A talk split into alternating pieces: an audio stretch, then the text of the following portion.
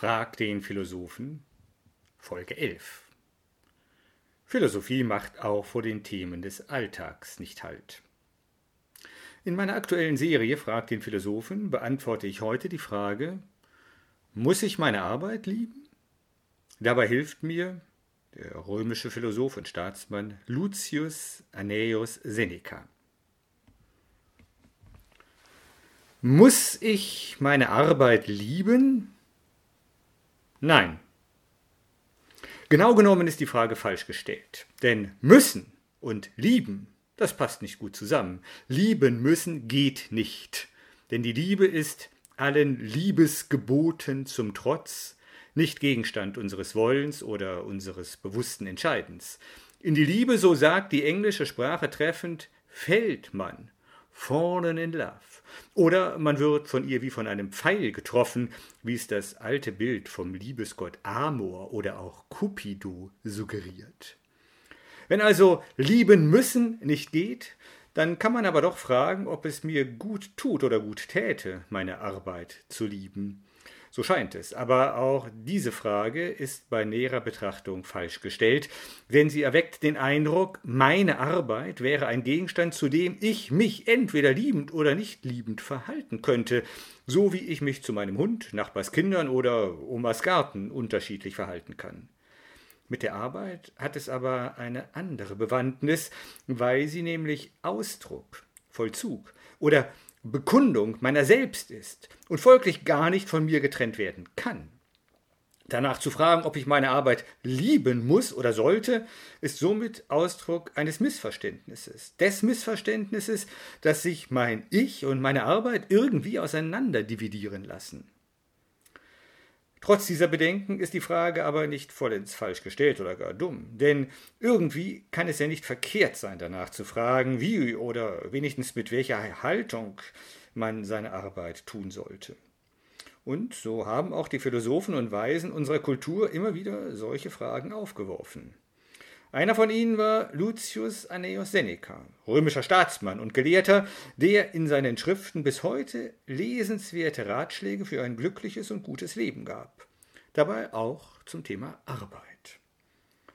Seneca stand in der Tradition der sogenannten stoischen Philosophie, deren Grundgedanke sich auf eine einfache Formel bringen lässt. Ein gutes Leben ist ein naturgemäßes Leben. Ein Leben, bei dem wir sowohl der Natur außerhalb unserer als auch unserer eigenen Natur entsprechen. Das heißt, nicht unsere Wünsche, Ideen oder Ideale sind für das Gelingen unseres Lebens maßgeblich, sondern die schlichte Realität unseres konkreten, wirklichen, ja natürlichen Seins. Angewandt auf die Arbeit konnte Seneca deshalb sagen, eine Arbeit, die dir nicht gemäß ist, ist sinnlos. Dieser Satz von Seneca kann uns die Richtung weisen, wenn wir denn wissen wollen, wie wir uns sinnvollerweise zu unserer Arbeit verhalten sollten. Eben nicht so, als sei die Arbeit etwas uns Äußerliches, das wir lieben können oder eben nicht, sondern als Ausdruck unserer konkreten Persönlichkeit. Anders gesagt, deine Arbeit, das bist du. Und es kommt alles darauf an, dass sie wirklich zu dir passt, dass sie dich weder unterfordert noch überfordert, dass sie dir die Ressourcen verschafft, die du wirklich brauchst, dass du dich mit ihr identifizieren kannst, dass sie dir erlaubt, dein Bestes zu geben. Und damit kommt nun auch die Liebe wieder ins Spiel, denn die Liebe ist das Beste, was du geben kannst. Nicht, dass du deine Arbeit liebst, ist für ein gutes Leben ausschlaggebend, sondern dass deine Arbeit Ausdruck deiner Liebe ist. Dass du ganz in dem aufgehst, was du tust, dass du mit deiner Arbeit verbunden bist und dass sie dir verbindlich ist.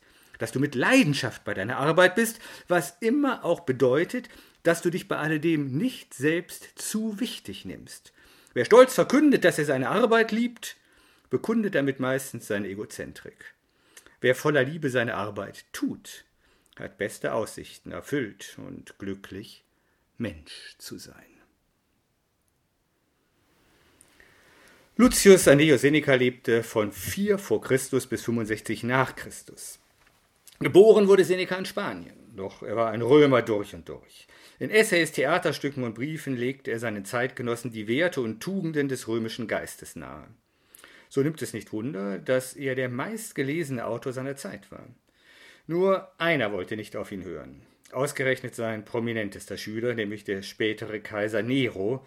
Er verschloss sich nicht nur den Worten seines Lehrers, sondern nötigte diesen letztlich auch noch zum Freitod, als der Philosoph dem Imperator zu unbequem wurde.